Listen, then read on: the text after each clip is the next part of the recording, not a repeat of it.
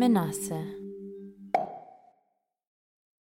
Ich begrüße Sie herzlich zum inzwischen 17. Medientreff.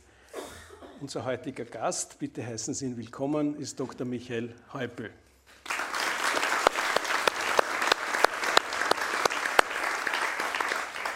Bei, bei Willkommen Österreich gibt es so Einpeitscher, die eine halbe Stunde vorher schon das Publikum darauf trimmen, was sie zu tun haben. Da war minutenlanger Applaus. Also vielleicht habe ich da jetzt ein Versäumnis begangen. genau, genau. ja, ich darf unseren Gast in aller Kürze vorstellen. Ich hoffe, ich habe es gut recherchiert. Michael Häupl stammt aus einer Familie von Lehrerinnen und Lehrern aus Niederösterreich. Er hat im Bundesrealgymnasium in Krems maturiert und ging nach seinem Grundwehrdienst zum Studium nach Wien. Seine Studienfächer waren Biologie und Zoologie. Biologie genügt. Ja, okay. Die Dissertation behandelte, das wird immer wieder gebracht, die Schädelgenetik von Gekoniden. Ich kann das nicht einmal aussprechen. Während des Studiums trat er dem Verband Sozialistischer Studenten bei und wurde 1975 zu dessen Vorsitzenden gewählt. Er begann ungefähr zur gleichen Zeit seine Berufstätigkeit im Naturhistorischen Museum. Von 1983 bis 1988 war er dann Mitglied des Wiener Gemeinderats und Landtags, daran anschließend bis 1994 Stadtrat für Umwelt und Sport. Bereits 1993 wurde er zum Landesparteivorsitzenden der SPÖ gewählt und folgte schließlich 1994 Helmut Zilk als Bürgermeister und Landeshauptmann von Wien nach. Im vorigen Jahr hat er sich von dieser Funktion zurückgezogen und lebt jetzt als Beuteburgenländer in Neufeld an der Leiter.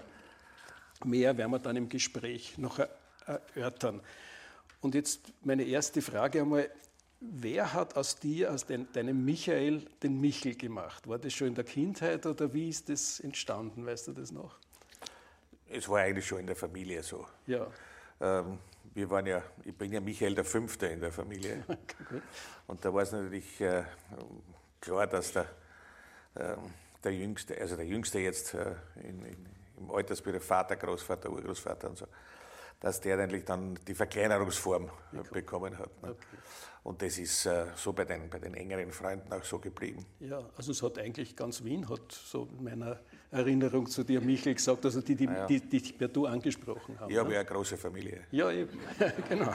ich meine, wenn ich zusammenzähle, welche Leute, also wie viele Leute herum erzählt haben, sie haben mit mir maturiert, ja. dann war das die größte Klasse Österreichs, ungefähr 2000. Gut. Du bist also in einer Lehrerfamilie aufgewachsen waren die Eltern streng, was das, die Schule betroffen hat, oder warst du eher guter Schüler? Warst du unter Druck? Naja, ich bin in eine Dorfvolksschule gegangen, ja. wo meine Eltern dort beide auch Lehrer gewesen sind. Mhm. Das war, sagen wir mal, das, es war eine sehr schöne Kindheit, das muss man sagen, mhm. weil wir alle freien Möglichkeiten gehabt haben. Und äh, die Schule ist halt, ist halt so gelaufen, ja. ist in der Volksschule endlich ausgezeichnet gelaufen. Die Mittelschule war dann schon eine Spur anders, weil eigentlich war ich in erster Linie Fußball spielen und bin nebenbei in die Schule gegangen. Wem sagst du, ja? Und, ja, ähm, ja. Ja das, da war ich aber, wie gesagt, weit weg äh, von zu Hause und ähm, die Eltern waren da großzügig. So der Spruch von der Mutter war, Hauptsache du kommst durch. Mhm. Und den Vater hat überhaupt nur interessiert, dass wir die Abitur machen. Dieses Interesse habe ich allerdings mit ihm geteilt. Ja, ich wollte das schon mit 15 Jahren ungefähr, wollte ich Chemie, Physik und Biologie studieren. Ähm, und dafür habe ich gewusst, habe ich die Matura gebraucht. Mhm. Und daher habe ich genauso viel getan, dass ich die Matura gemacht habe. Ich glaube, viele Burmer machen das so. Nicht? Also die Mädchen sind meist zielstrebiger, aber die jungen Männer schauen, dass sie da durchkommen. Ja, ist auch in Ordnung. Nicht? Man, man kann dann auch, wie man sieht, was werden. ja, Einstein war auch ein schlechter Mathematiker. Genau, genau. genau. Ähm, so, jetzt kommst du dann nach Wien Hast du Erinnerungen, wie es dir gegangen ist, wie du da begonnen hast, in Wien zu leben? Wie waren deine ersten Eindrücke? Es war ja eine eher graue Stadt zu der Zeit. Ne? Naja, ich erinnere mich, da bin ich im November äh, bin ich da durch die Innenstadt gegangen und dann äh, komme ich da am, am, auf dem Platz da am Hof, wo jetzt in aller Munde, wo die Zentrale der Wiener Feuerwehr ist, die momentan in aller Munde ist, leider.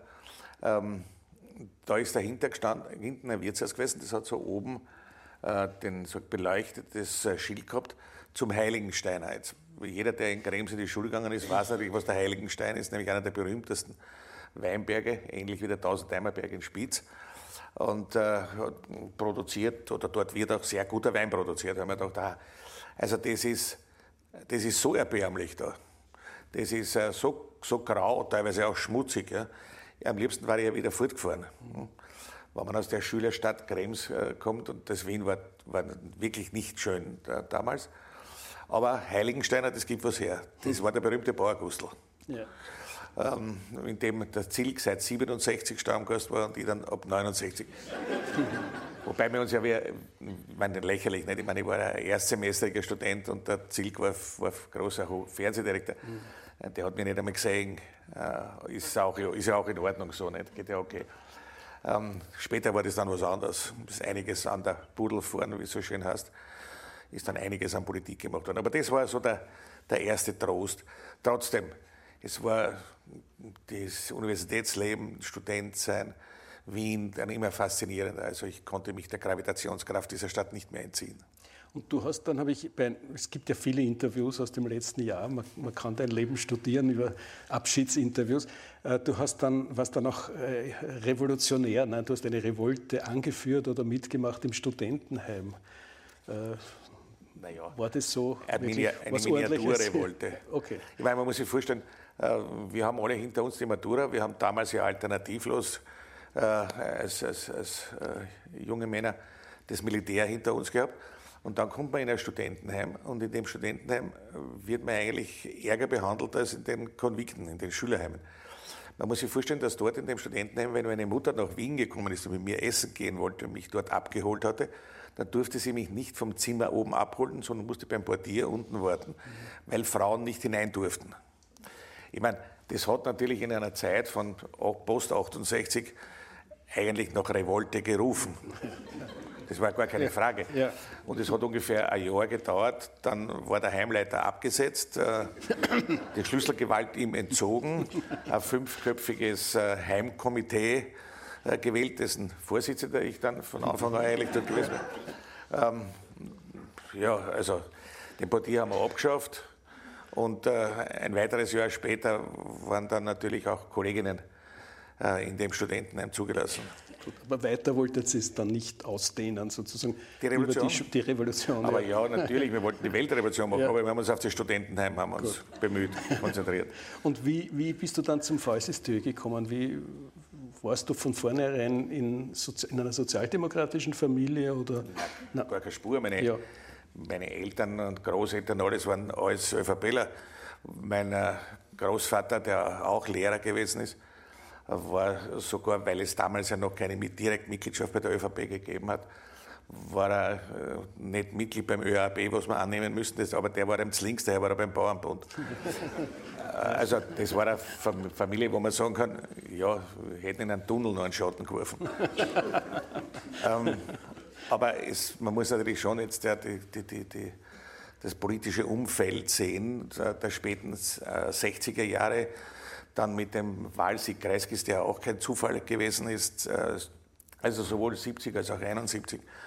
Und äh, das war, das war eine, eine völlige Aufbruchstimmung. Allein der Satz von ihm zum Beispiel, die Durchflutung aller Lebensbereiche mit Demokratie, ich meine, das haben wir aufgesogen. Das war wie, ja, also unglaublich. Das war emotionell sehr, sehr, sehr stark besetzt.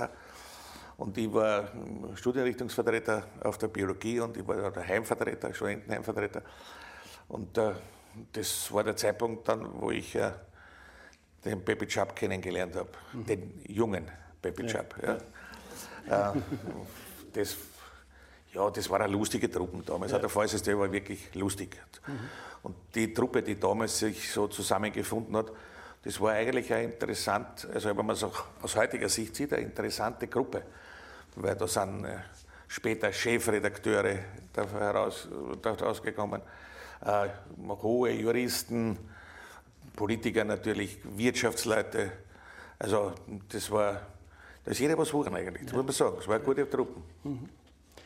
Diese Stimmung der vor 68er Zeit ist heute ganz schwer transportierbar. Nicht? Also wenn man die erlebt hat, weiß man, dass diese, diese Stadt und dieses Land Änderung gebraucht hat damals. Nicht? Aber ja, das ist halt im Kleinen, äh, im Alltag sozusagen, war es ja noch viel interessanter, muss man ganz ehrlich sagen. Da ist ja auch tatsächlich etwas passiert.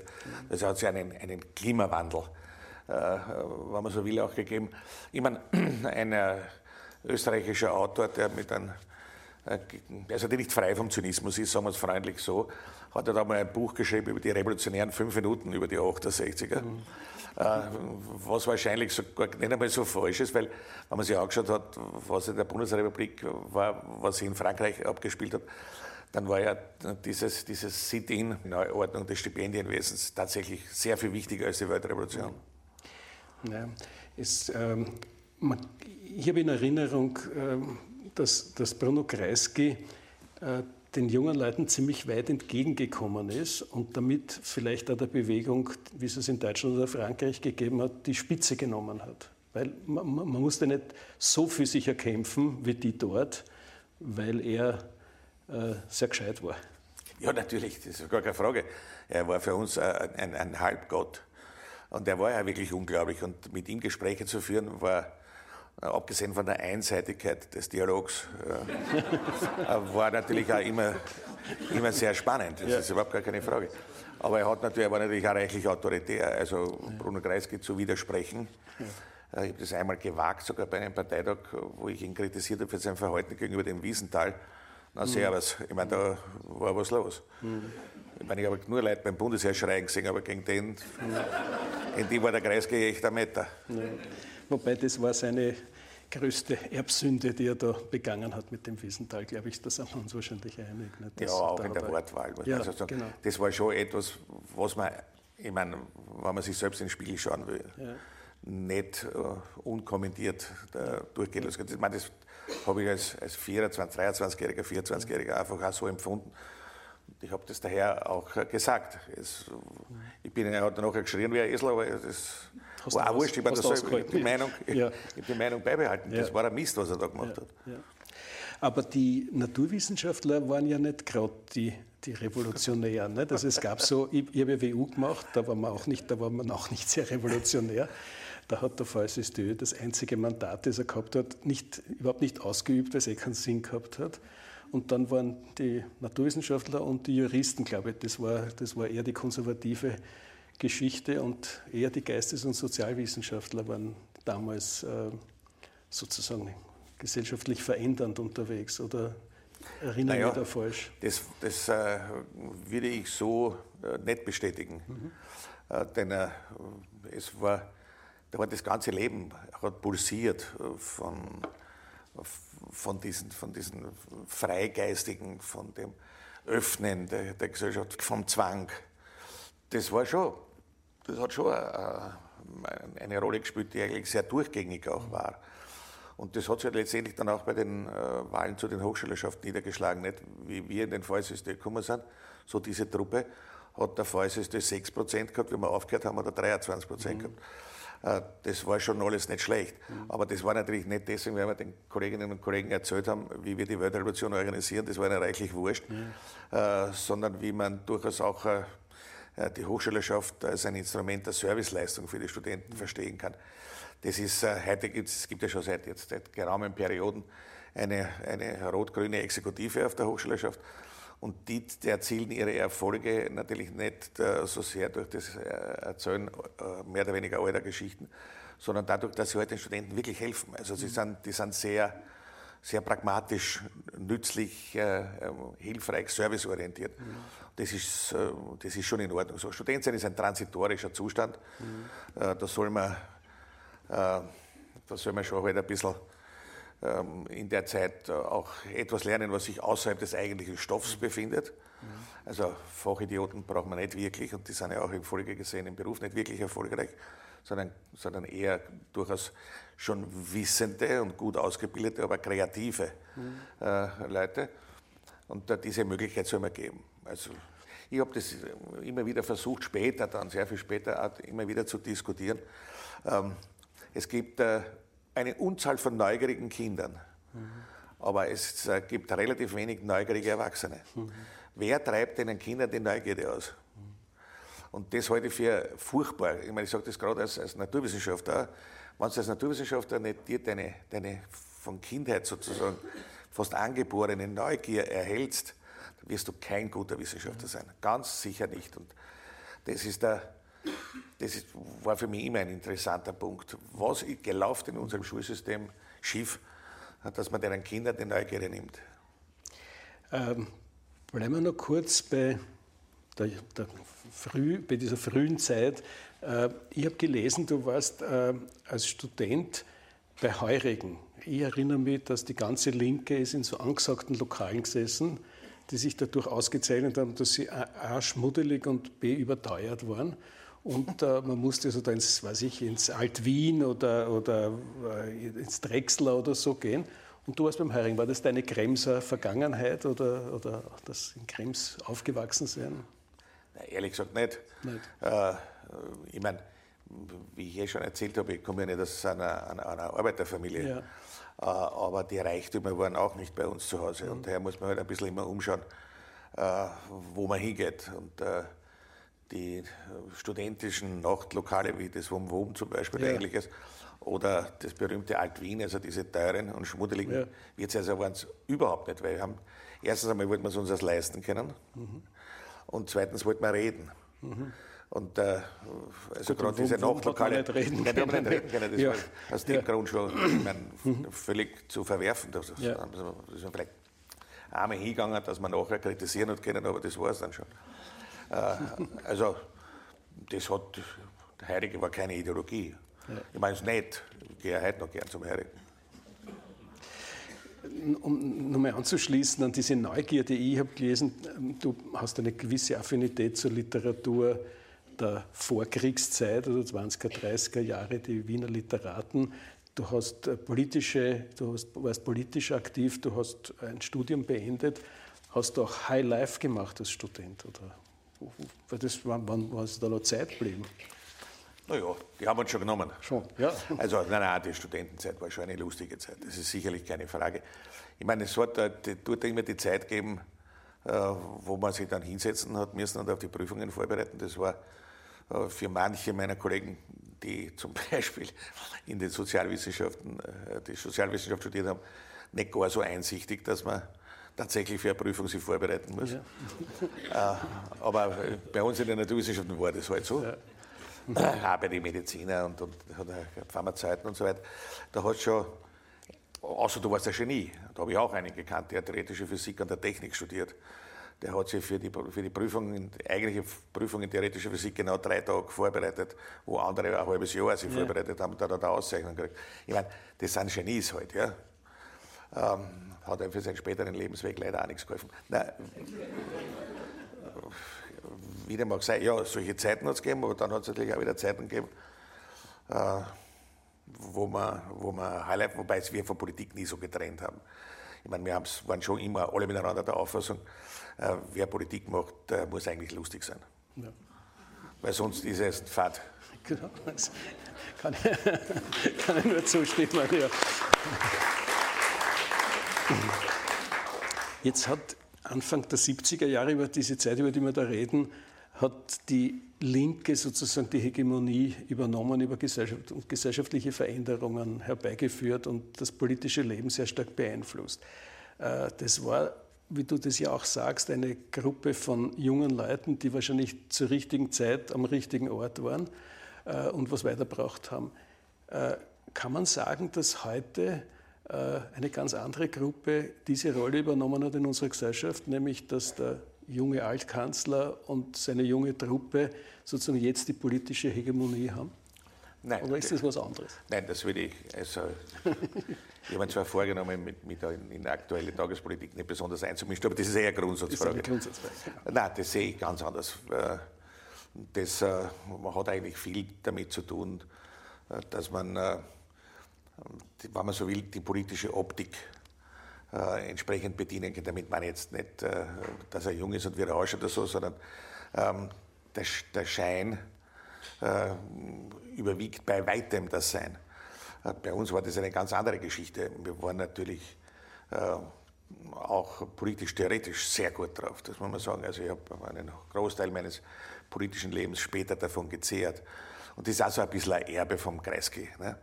Äh, den, den, der Kreisky war ja doch ein extrem pragmatischer Mensch und hat auch einen sehr bürgerlichen Habitus äh, gehabt, aber das ist überhaupt gar keine Frage.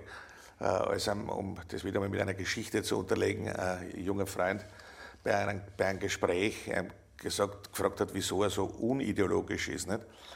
Ist er aufgestanden, ist hingegangen zu den, den, Max Engels Werken, hat den Band 2 herausgenommen. Ähm, wie halbwegs äh, versierte Leute in dem Bereich wissen, ist das die deutsche Ideologie, eine der Frühwerke von Marx. Da er Nachblatt drin und da schauen wir nach, was der Marx sagt. Ideologie ist falsches Bewusstsein. Mhm. Damit war die Diskussion dort erledigt. Natürlich, ja. wer würde gescheiter sein als der Altvater? Mhm. okay.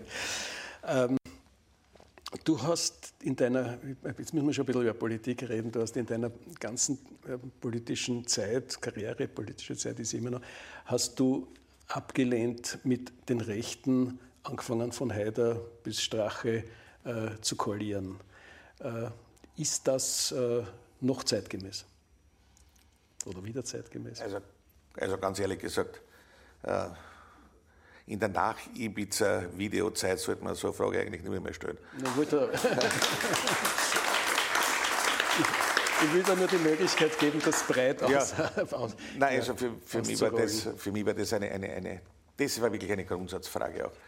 Was ich von meinem, meinem äh, schwarzen Vater und Großvater mitgekriegt habe, war ähm, ziemlich äh, militant antinazistisch zu sein. Durchaus jetzt konservativ, bis bigott, aber Anti-Nazi waren sie alle. Und äh, jetzt sage ich ja nicht, dass jeder freiheitlicher Nazi ist, bin ich weit davon entfernt. Ich bin nicht damit der Auffassung, dass jeder Burschenschaft ein Nazi ist. Aber die Dichte von Nazis äh, in diesem Eck, politischen Eck unserer Gesellschaft ist natürlich schon sehr hoch. Mhm.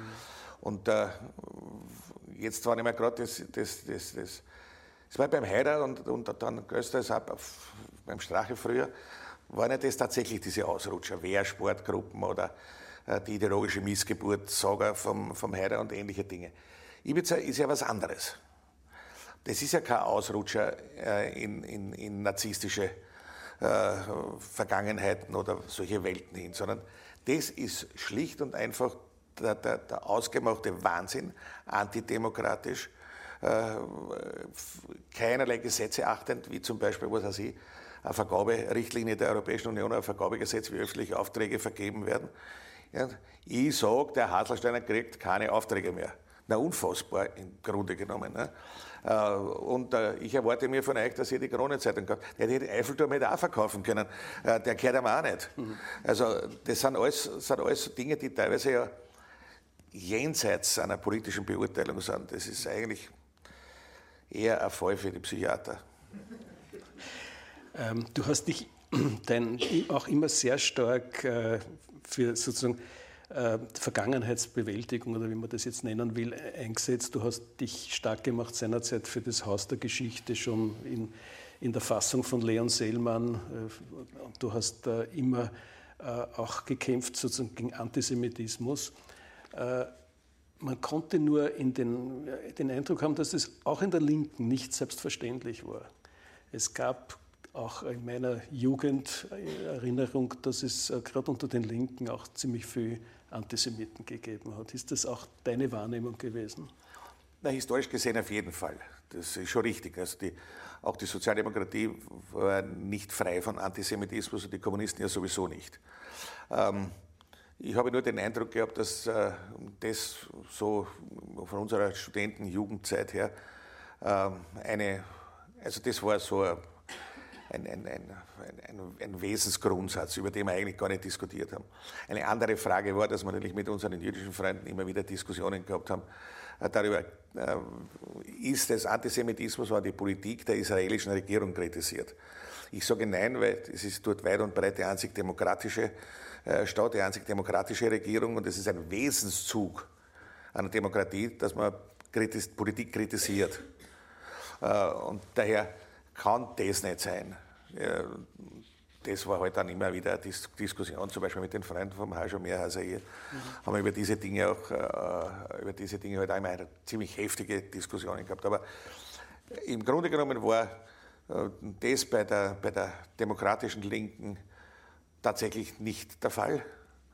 Äh, selbst äh, von jenen, die eigentlich da, im Markus Sachen den, den, den, den sagen wir, weiten Weg des Bruno Kreisky mhm. noch weiter gegangen sind. Solche Leute hat es ja im Prinzip auch gegeben, aber das war, unserer war das nicht. Okay. Das muss, man gar, muss man sagen, das ist gar keine Frage. Denn also wenn jemand äh, zum Beispiel dem Staat Israel das Existenzrecht abgesprochen hat, war er unser Feind. Mhm. Das äh, außer jedem Zweifel. Ja.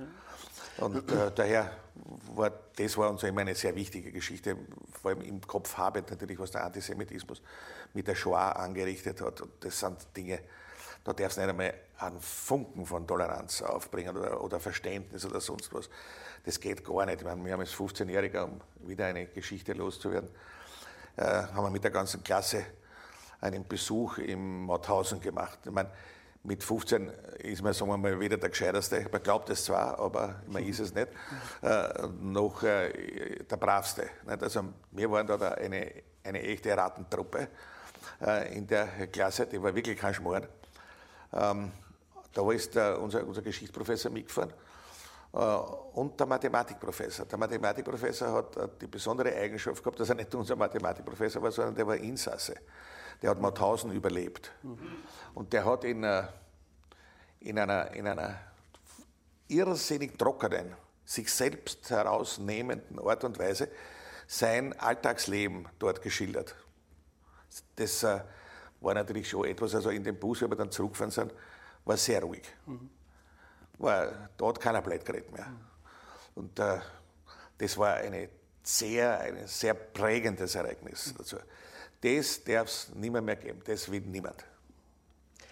Gut, um noch einmal auf die Frage ähm, einer Zusammenarbeit mit, den, mit der FPÖ zu kommen. Ich meine, was die SPÖ jetzt in den letzten fast Jahrzehnten als Problem hatte, war, dass sie, wenn sie das ablehnt, das hat sie jetzt immer abgelehnt, noch, noch nach der Steger-Geschichte, aber dann später immer abgelehnt, dass sie eine Option weggefallen ist. Und es gab dann ja immer nur die Option mit der ÖVP.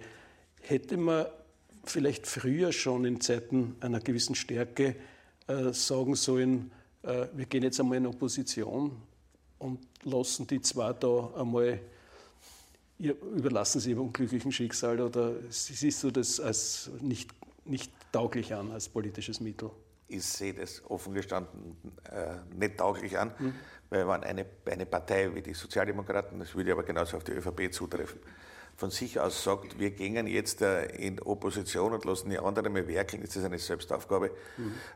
Denn selbstverständlich äh, hat man den Anspruch, ausgestattet mit dem Votum des Wählers, dass man gestaltende Regierungsarbeit machen kann. Opposition ist nicht gerade die Zielsetzung einer politischen Arbeit einer Partei. Ist ja auch gar keine Frage. Man soll sich dieser Verantwortung ja auch nicht entziehen.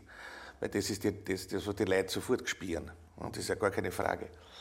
Und äh, ja, klar, auf der Bundesebene hat man sich einer Option, äh, mit den Freiheitlichen zu regieren, äh, begeben. Aber ich denke, das muss man in Kauf nehmen.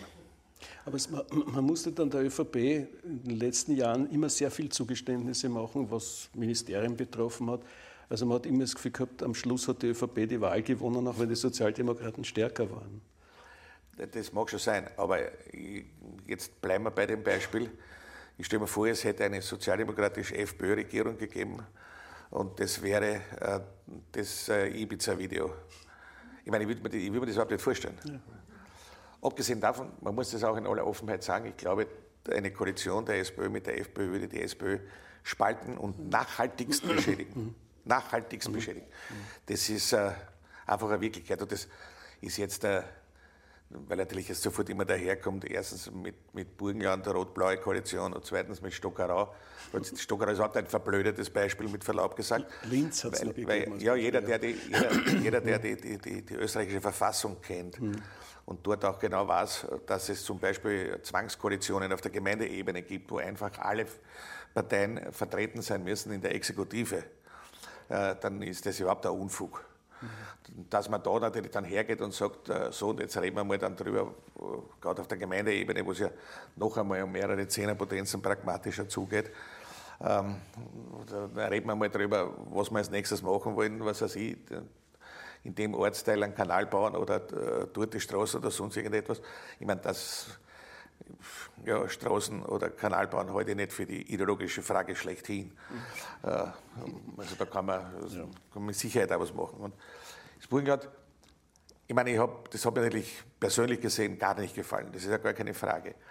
Aber wenn man eine solche Prozentzahl hat, wie das die burgenländischen Sozialdemokraten bei dieser Wahl damals äh, erreicht haben, und das genau wissend, dass man dann in Opposition geschickt wird, weil die ÖVP mit der FPÖ eigentlich das schon ausbackelt hat, die Machtübernahme in diesem Bundesland, dass man sich dann was überlegt. Dafür habe ich ein gewisses Verständnis, das sage ich auch ganz offen. Mhm. Gefällt mir das natürlich nicht und ich gehe auch davon aus, dass es ein Übergangsstadium ist. Äh, äh, die SPÖ war immer, hat immer ihre Stärke daraus bezogen, dass es eine sehr große Solidarität innerparteilich gegeben hat, dass man die Dinge äh, intern ausdiskutiert hat. Äh, Im Moment hat man das Gefühl, und ich verstehe nicht, wieso das sich so entwickelt hat, dass jeder auch, jetzt sage ich es einmal ganz, ähm, wie soll ich sagen, vorlaut, die SPÖ-Zwerg aus Tirol, der eh keine Stimmen bringt, äh, sich, sich unbedingt äh, darin ergehen muss, äh, die Parteivorsitzende oder überhaupt die Bundespartei zu, zu kritisieren. Was kann, kennst du die? Du kennst die Partei viel besser als ich. Was passiert da? Warum ist das noch? Warum passiert sowas? Naja, das, äh, Vorarlberg und Tirol sind spezielle Fälle. Dort sind äh, auch Funktionäre tätig bis in die Spitzenfunktion, die, sagen wir mal, nicht rasende politische Erfahrung haben. Mhm. Und daher auch nicht umgehen können. Jetzt, äh, ich bin der Letzte, der Medienschelte betreibt, das ist ja lächerlich, nicht? aber die auch nicht umgehen können ähm, äh, mit Medien. Die sind unprofessionell. Das ist, was den Umgang mit Öffentlichkeitsarbeit mhm. betrifft.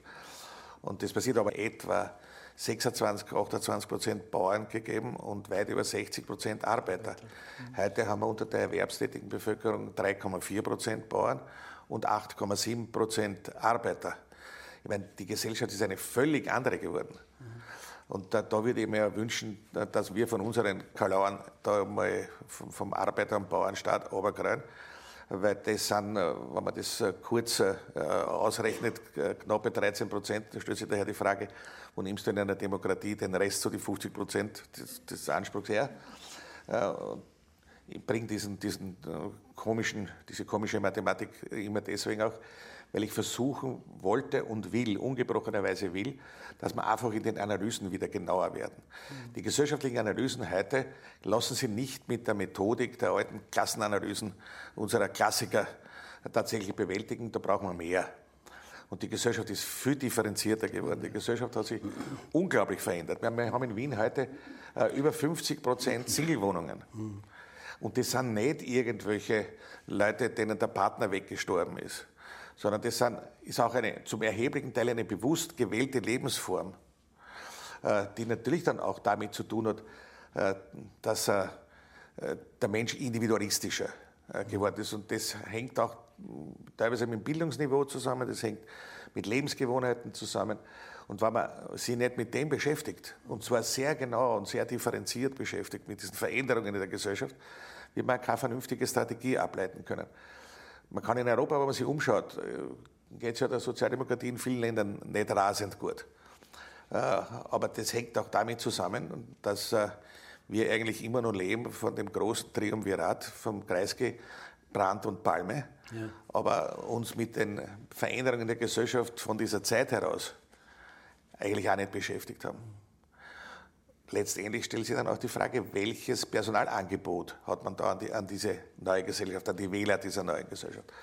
Und äh, ich habe eigentlich gehofft, dass äh, mit der Programmdiskussion, Parteiprogrammdiskussion, ähm, man da sich damit beschäftigt, wissend natürlich, dass das äh, kein, kein Massenpublikum sein wird nicht? und äh, eine Parteiprogrammdiskussion keine Massenveranstaltung äh, sein wird. Das ist nicht das Wichtigere. Das Wichtigere ist, dass man sich dieser Arbeit äh, dieser genauen Analyse nicht entziehen darf. Ja. Ich meine, da liegt ein gehöriges Maß an, an, an Sozialisation als Naturwissenschaftler drinnen. ein Arzt würde das auch sofort bestätigen, ohne einen vernünftigen äh, Befund gibt es kein, keine Therapie. Ähm, und äh, das ist noch aufzuholen.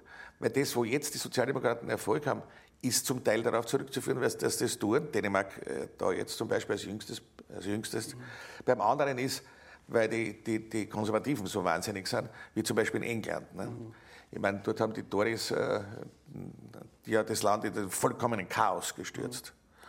Mhm. Und äh, das macht natürlich aus, dass so Altlinke wie Corbyn dort auch durchaus auch reüssieren können. Ja. Übrigens ein Antisemit. Ja, äh, ja ist ein anderes stimmt, Thema. Stimmt, ja. Ja. ja. Das ist aber die, die, die, Engländer sich selbst immer so immunisiert haben in der Frage, ja. was natürlich ein Unfug ist, weil wer sich die Literatur anschaut, weiß, dort hat es den Antisemitismus auch in der Zeit, gerade der, der Hitlereizeit, natürlich auch erheblich gegeben. Ja. Nein, es ist auch jetzt nicht das Thema, aber die, die, ich habe den Eindruck gehabt, dass in den, um das zu bestätigen, dass in den letzten 20 Jahren Parteiprogramme eher von ein, zwei wenigen Personen geschrieben wurden und man nicht den Eindruck hatte, das äh, geht sozusagen in die Partei hinein. Aber vielleicht bin ich da zu sehr Außenseiter. Das ist ja gar nicht so, gar nicht, gar nicht so falsch.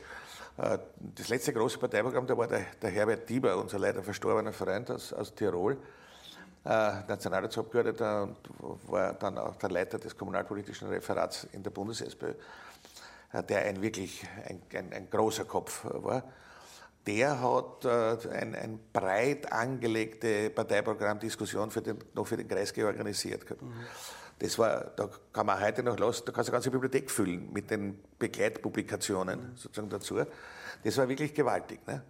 Ähm, später hat sich das hat sich das verändert. Naja, wenn man die Partei mehr oder weniger äh, entwöhnt der Theoriediskussion und der Ideologiediskussion, darf man sich nachher nicht wundern, dass es das nicht interessiert. Nicht? Ja. Na gut, du warst unter den frei gewählten Bürgermeistern der Stadt Wien der längst dienende, 24 Jahre lang. Jemand dann gedacht, wenn einer 1980 geboren wurde und dann angefangen hat, mit 14 Jahren sich für Politik zu interessieren, da muss er das Gefühl gehabt haben, in anderen Städten heißt es Bürgermeister und in Wien heißt es Häupl. Ne?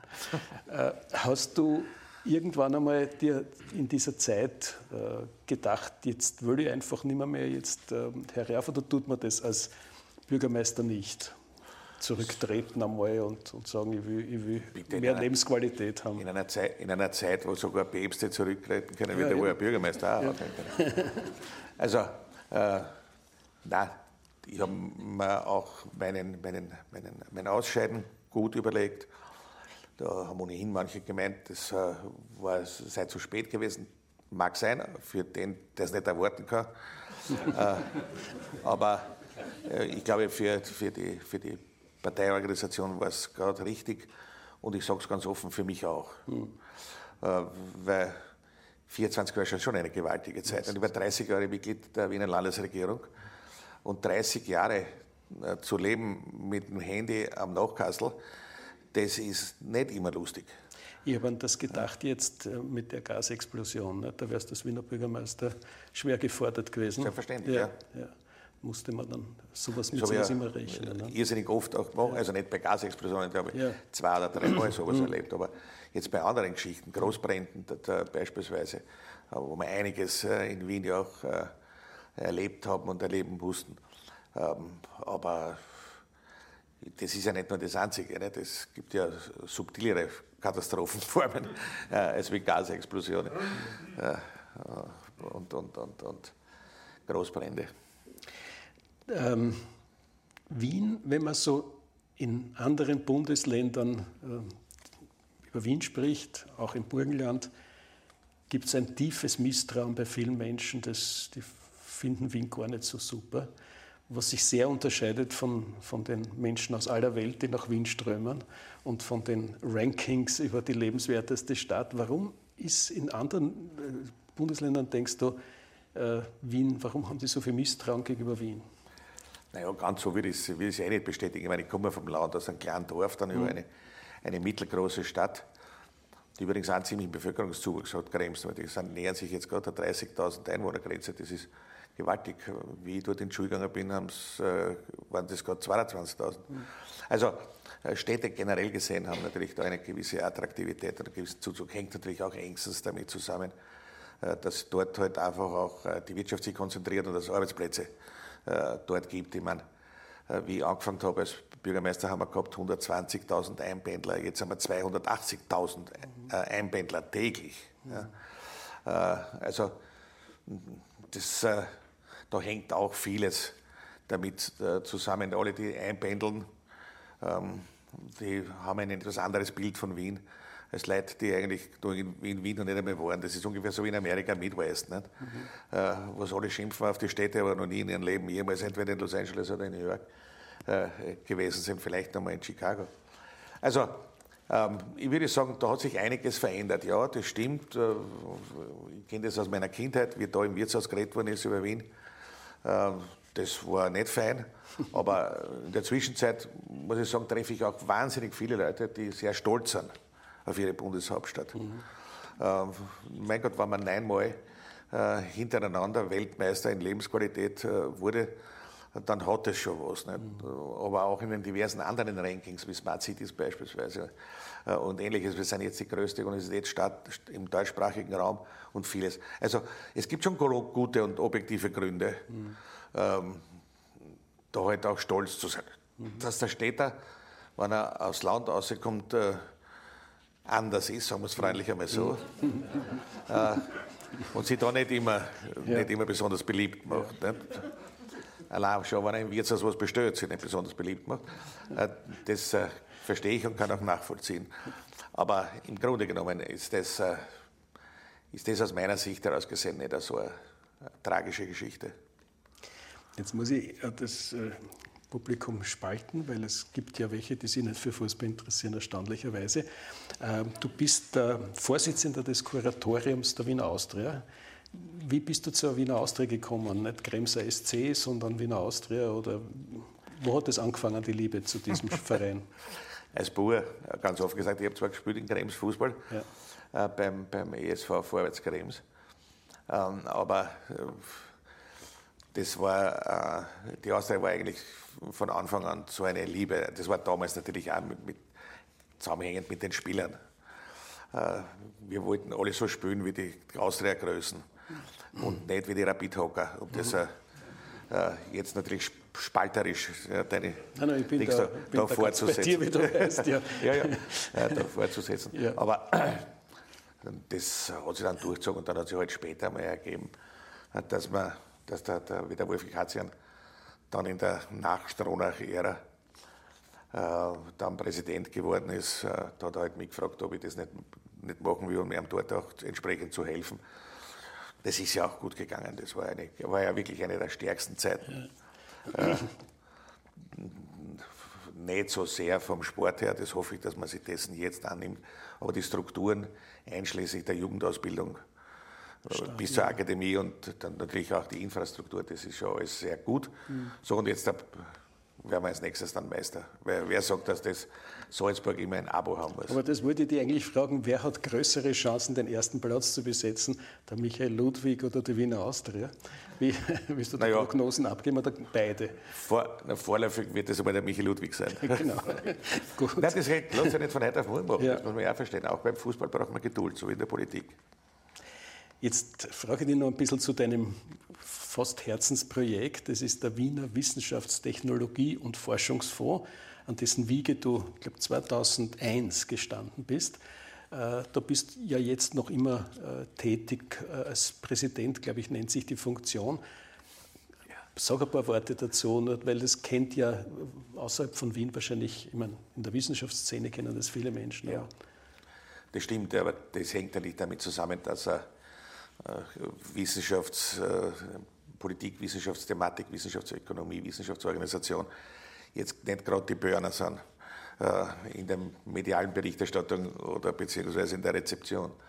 Also das macht aber nichts, es ist trotzdem wichtig, Wissenschaft und Technologie, weil die Folge natürlich dann hast, Wissenschaft, Technologie, Forschung äh, Innovation und dann bist du bei der Übergabe von wissenschaftlichen Erkenntnissen in die Wirtschaft. Und äh, in einer Gesellschaft wie der unseren, wo die wissensbasierte Ökonomie natürlich äh, eine immer größere Bedeutung erlangt, muss man halt einfach auch sagen, rauchende Schornsteine, zum Beispiel bei uns in der Stadt, gibt es nicht mehr die Müllverbrennungsanlagen oder die kalorischen Kraftwerke, äh, sonst nichts mehr. Und daher brauchen wir rauchende Köpfe. Und das ist der Punkt, warum äh, ich natürlich auch acht Jahre gelebt sozusagen in, dem, in dieser Welt, ähm, halt jetzt versuche doch ein bisschen mitzuhelfen, dass es insbesondere halt auch jungen Wissenschaftlern in der Stadt gut geht, dass, man, dass auch die Stadt attraktiv ist dafür. Die ist heute bei jungen Wissenschaftlern in aller Welt sehr attraktiv.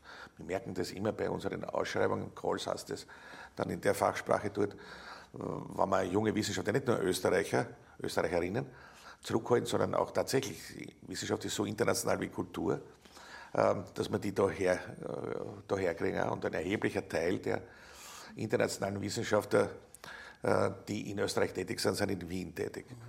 Der WWTF ist ein sehr kleiner, aber feiner Wissenschaftsförderer mit ausgewählten Themenfeldern. Beschränkt ausgewählte Themenfelder. Äh, der hat das Themenfeld Life Science, also da ist die ganze Biologie, Pharmazie, also alles das ist dabei. IKT, das sind die, das sind die, die, die Kommunikationswissenschaften, aber die Technologie von Kommunikationswissenschaften äh, dabei. Das sind die zwei bisher erfolgreichsten äh, Themenfelder äh, dazu. Dann äh, haben wir das Themenfeld jetzt äh, Kognitionswissenschaften. Mhm. das ist relativ neu. Das ist aber ein Thema, glaube ich, das dir sehr äh, nahe ist oder das dich sehr interessiert hat immer schon. Ne? Ja, aber das darf nicht ausschlaggebend sein. Ja, es geht nicht darum, dass man in so einem Fonds seine persönlichen nein, Vorlieben und Interessen ja. durchsetzt, sondern ja. das wirklich Wesentliche dabei ist das, dass das heute, das reicht ja von der Geist-Hirn-Forschung bis zur artifiziellen Intelligenz, heute, das ist ja ein Riesenthema auf der ganzen Welt. Und da zu schauen, dort, Österreich hat, also insbesondere Wien, hat da ganz gute Voraussetzungen dafür mitzuhalten in der Welt.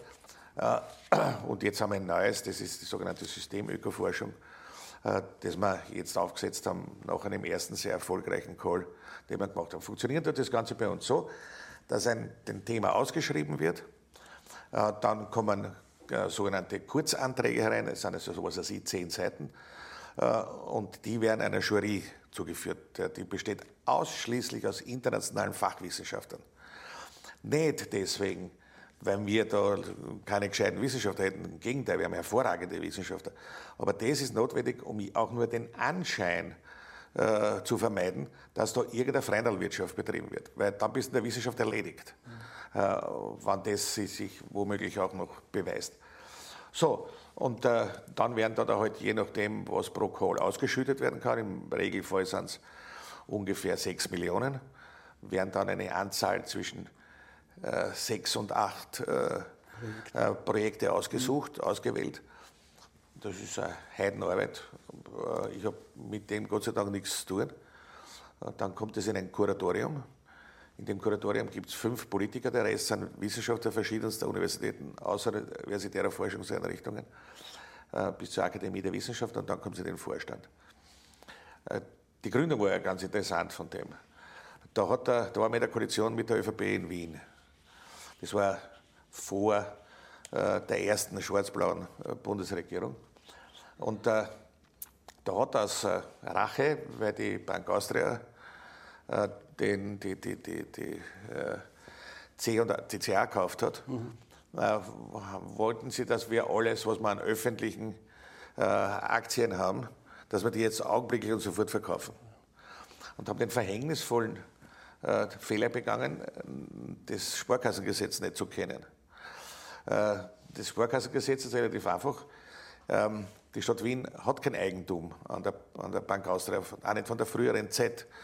Da hat es eine eigene, dem Sparkassengesetz entsprechende Anteilsverwaltung Z gegeben. Aber nichtsdestotrotz, die ÖVP wollte unbedingt trotz aufrechter Koalition mit uns einen Antrag im Gemeinderat durchbringen, dass wir die Bank Austria Aktien verkaufen. Damals habe ich einen denselben Plänen schon gesagt, ihr könnt uns auch zwingen dazu, dass wir den Eiffelturm verkaufen, der kehrt uns auch nicht. Also das Ganze macht keinen wirklichen Sinn. Holt euch irgendeinen äh, Wirtschaftsjuristen, der kann euch das Sparkassengesetz erklären, das macht keinen Sinn. So, das Ganze war äh, dann einigermaßen ein Theater, dann war das Theater weniger vorüber, dann habe ich zum Dr. Görg dann gesagt, so jetzt, jetzt setzen wir uns hier und reden wir jetzt ernst. Ja? Weil ich mache Ihnen einen Vorschlag, wir verwandeln das, die, die, die, die ehemalige Zeit, die Bank Austria, ist von einer Sparkasse zu einer Bank umgewandelt worden. Also schlage ich Ihnen vor, dass wir miteinander machen, dass die AVZ eine Stiftung wird und der Stiftungserlös, drei Viertel des Stiftungserlöses, wird einem Wissenschaftsförderungsfonds äh, einfach äh, überwiesen. Dafür darf dieser Fonds, also dieser Donator, auch ein Vorstandsmitglied äh, benennen dazu, sodass der sozusagen, dass diese anschauen können, was passiert mit dem Geld. Das ist ein legitimes Interesse. Und das war die Gründung von diesem WWTF, der heute national und international trotzdem relativ klein ist, also vielleicht 15 Millionen heute, äh, vergibt, aber einen sehr, sehr guten Namen und sehr, sehr guten Ruf hat. Der staatliche Forschung, Grundlagenforschungsförderungsfonds, der FEF, äh, zum Beispiel hat rund 200 Millionen Euro. Äh, ist immer noch lächerlich, weil der große Forschungsförderungsfonds in Großbritannien hat 600 Millionen Pfund. Also nur damit man weiß, wie die Relationen in diesen Bereichen sind und äh, was wir hier auch noch zu tun haben, ähm, um tatsächlich das umsetzen zu können für unsere jungen Leute, also für die Zukunft. Weil das Ganze da, dass mich um das kümmere, ist ja nicht äh, die Wehmut eines alt gewordenen Naturwissenschaftlers, sondern da reden wir über die Zukunft unserer Kinder. Wir müssen das forcieren, weil wir wollen, dass die auch im Wohlstand leben. Weil das, das Bildung, Wissenschaft, Forschung, das sind die, das ist der Stoff, aus dem der Wohlstand unserer Kinder und unserer Enkelkinder gemacht ist. Jetzt hast du unter Beweis gestellt, wo dein Herz wirklich liegt. Wie viel Zeit äh, verbringst du im Burgenland und wie viel in Wien? Gibt es da so ein Verhältnis, hat sich schon herauskristallisiert? Ja, primär, primär bin ich in Wien. Das schon. ist ja keine Frage, weil es ist ja, abgesehen vom, vom, vom WWTF, ist ja eine Menge anderer Sachen auch noch zu tun. Mhm. Also, ich bin äh, Senatsmitglied in der Akademie der Wissenschaften, ich bin äh, Vorstandsmitglied von der Boltzmann-Gesellschaft. Äh, also das ist nur der Teil. Ja. Du hast es erwähnt, der Kuratoriumsvorsitzende der Wiener Außer, das ist momentan wieder ein bisschen zeitlich beanspruchender, mhm. Äh, als das äh, die vorherige Zeit war, weil momentan muss man das so aufstellen, dass wir vielleicht wieder Fußball spielen mhm. und nicht nur ein schönes Stadion haben, wo wir einen schönen Fußball dort zeigen. Ähm, und so gibt es natürlich halt eine, eine Reihe von Dingen immer noch. Aber wann immer es, es äh, möglich ist und meine liebe Frau auch Zeit hat, dann bringen wir unsere Zeit auch im Burgenland. Ja. Ich habe äh, gelesen, du wirst jetzt mit den Philharmonikern so in einem Schrammeldialog, wie kann man sich das vorstellen? Da wird du wirst sprechen nicht? und die werden, die werden Musik machen, nein, hoffentlich. Nein, also meine, meine, meine, meine, meine Geigenspielkünste ja. liegen ungefähr 60 Jahre ja. zurück. Äh, und, äh, nein, ja gar nicht. Das sind auch, äh, die Kinder von Philharmonikern sind da, äh, sind da in so einer, in so einer kleinen Gruppe beieinander mhm. und die wollen ander, etwas spielen schon, also wollen schon Philharmoniker, aber sie wollen auch andere Musik spielen, als die, nur, die ihre Väter gespielt haben, also nicht nur Klassik. Finde ich super. Und denen jetzt ein bisschen, äh, ein bisschen so einen Patron zu machen, ein bisschen zu helfen, das das mache ich schon ganz gerne. Was ja auch interessant ist, weil es hat mich ein Vater von, einer, von einem dieser jungen Musiker gebeten, ob ich da ein bisschen mithelfen könnte. Mhm. Okay, also du hast ein, doch ein ausgedehnteres Interesse an Musik. Eisenstadt bietet sich ja an. Herbstgold Festival wird ja, sehr ja. schön, mit, auch mit unterschiedlicher Musik, von Klassik bis Jazz und Roma. Also ja, das ist eh, das ist eh super. Ja. Ich meine, ich bin ja wirklich glücklich darüber, was ich so äh, in diesem, diesem sage jetzt noch einmal, diesem Gravitationsbereich äh, der Großstadt äh, einfach an kulturellen Entwicklungen ergeben hat. Theater, Literatur, Musik, das ist schon Dramaturgie, es ist schon sehr, sehr stark, das muss man sagen, das ist gar keine Frage. Ja. Und wenn die Stadt zum Beispiel ein Thema vernachlässigt, wie das Operettengenre, mhm. na, da gibt es dann Platz für andere, Peter wie man Edelmann in Burgenland, ja. Ja, da ja. gibt es Platz mhm. für andere. Ne? Okay. Und das ist ja gut, das ist auch gut so, das ist wirklich gut. Wir fahren auch hin, also wir fahren nächste Woche zum Beispiel nach Kobersdorf. Mhm. Na gut, ich, ich, habe jetzt eine gute Überleitung zum Abschluss äh, unseres Gesprächs.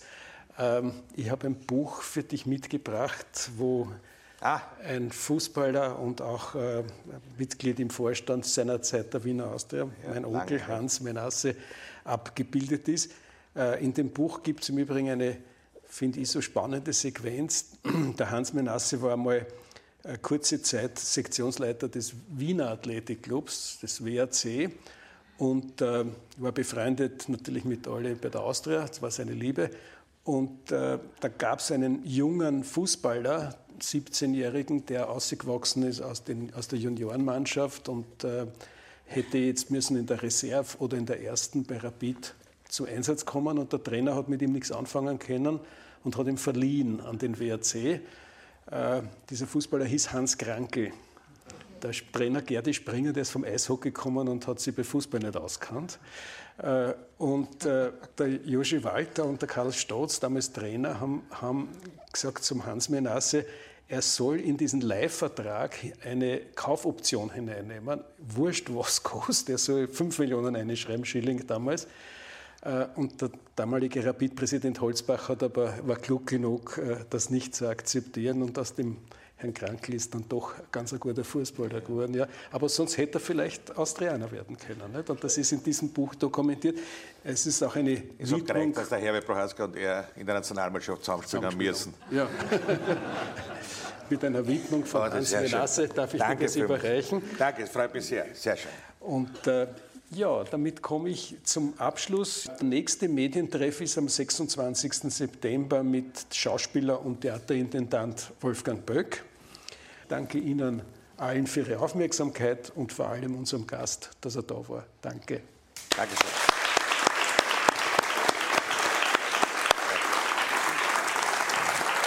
Danke dir. Danke.